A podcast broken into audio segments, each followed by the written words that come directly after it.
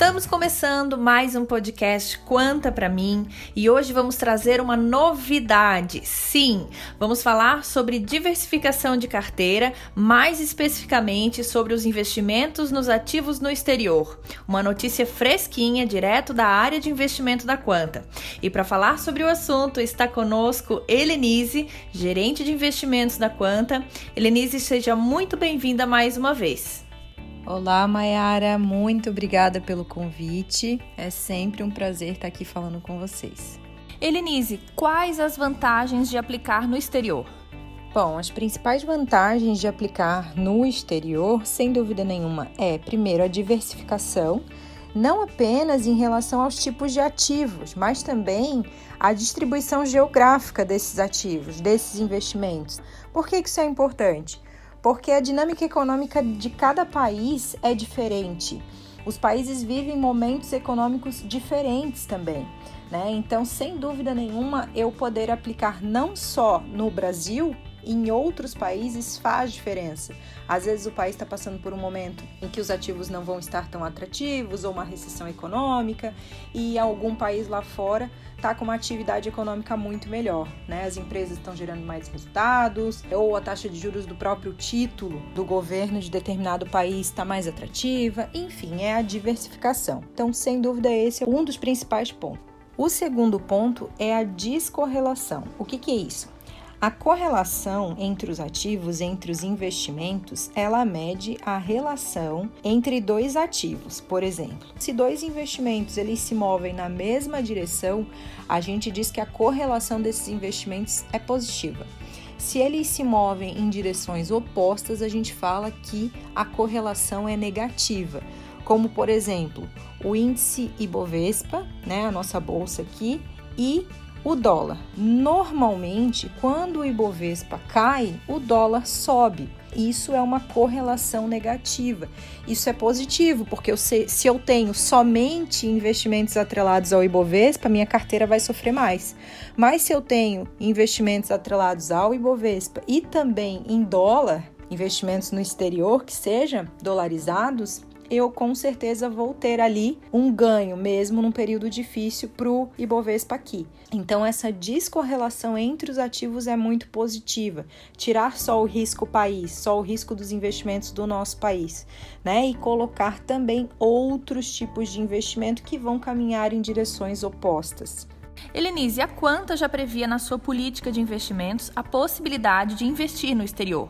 Por que iniciamos esse movimento só agora? O Brasil, historicamente, né, por muitos e muitos anos, trabalhou com uma taxa de juros muito elevada. Então vamos lá, 2016, a gente tinha uma taxa de juros de 14,5% aproximadamente.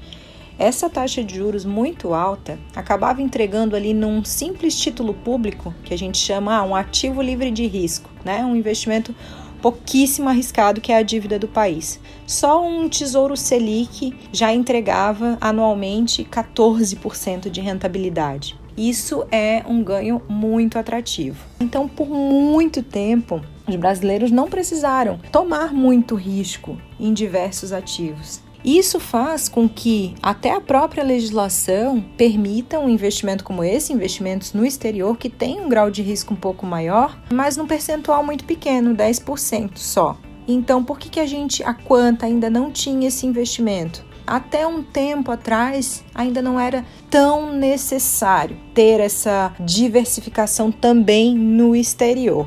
Hoje é sim necessário. A gente vive num outro patamar de taxa de juros. A gente precisa explorar mais todos os ativos do mercado financeiro para conseguir uma carteira bem equilibrada e bem diversificada e também descorrelacionada. Helenise, agora conta para mim, quem foi o gestor escolhido para fazer essas aplicações no exterior? O gestor escolhido foi a Franklin Templeton. É um gestor muito antigo nesse segmento de exterior, tem 70 anos de atuação em gestão de ativos, mais de 1.300 profissionais só na parte de investimentos, tem escritório em 34 países e administra 1,4 trilhões de dólares. Como é que a Quanta chegou nesse gestor?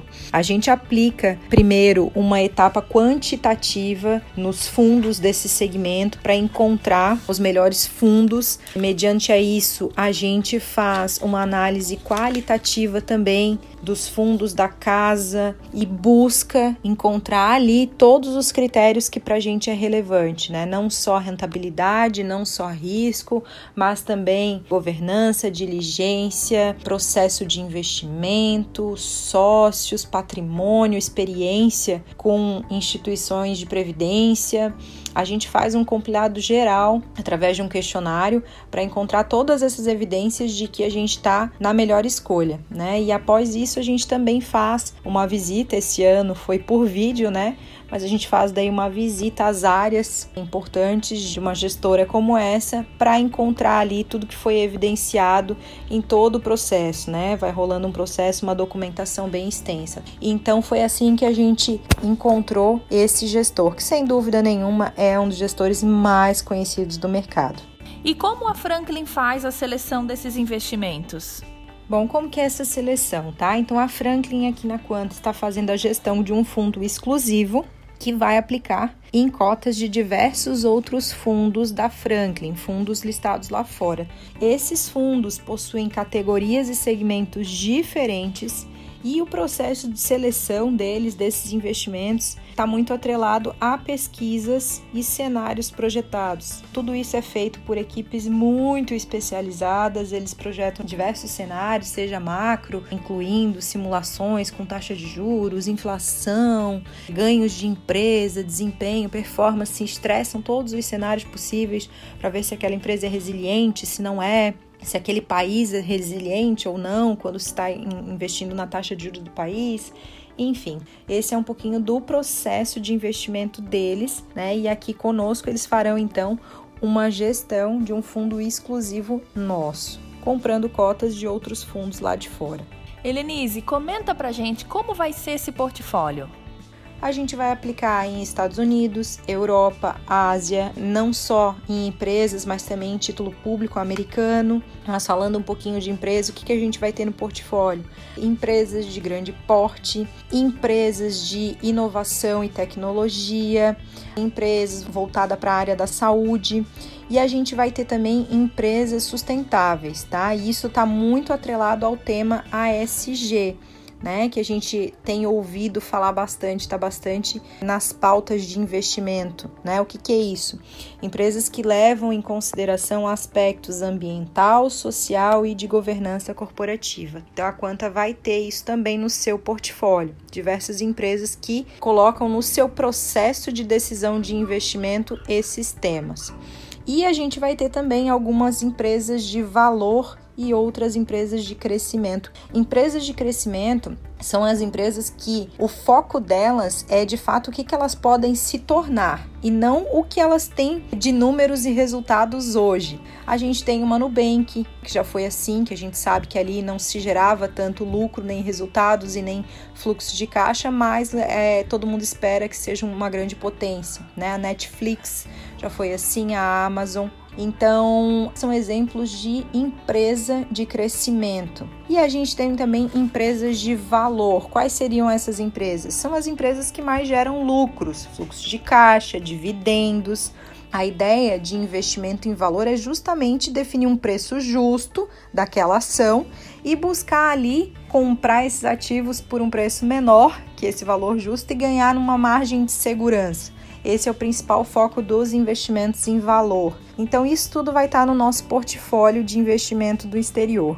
Helenise, e qual a expectativa em termos de resultados que a gente pode ter com esse tipo de investimento?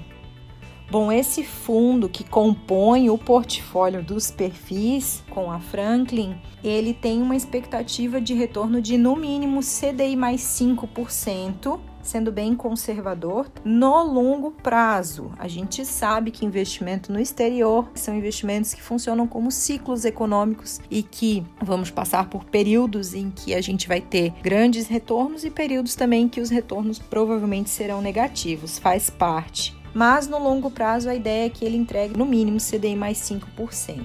E é importante lembrar também que os investimentos no exterior, eles compõem apenas o perfil Quanta e o perfil Renda Variável, tá? De acordo com a política de investimento desses dois perfis aqui na Quanta, é possível que a gente aplique até 10% nesse segmento de aplicação no perfil Quanta e até 10% no perfil renda variável. Isso é uma norma da Previc, através de uma resolução que norteia os investimentos da Previdência Fechada. Sem dúvida, essa é uma entrega muito relevante para os participantes que confiam na Quanta para gerir os seus recursos, né? Helenise, muito obrigada por participar mais uma vez conosco em um podcast.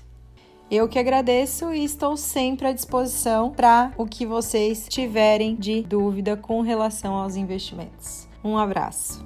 Senhoras e senhores, esse foi mais um podcast Quanta para mim. Um abraço e até o próximo.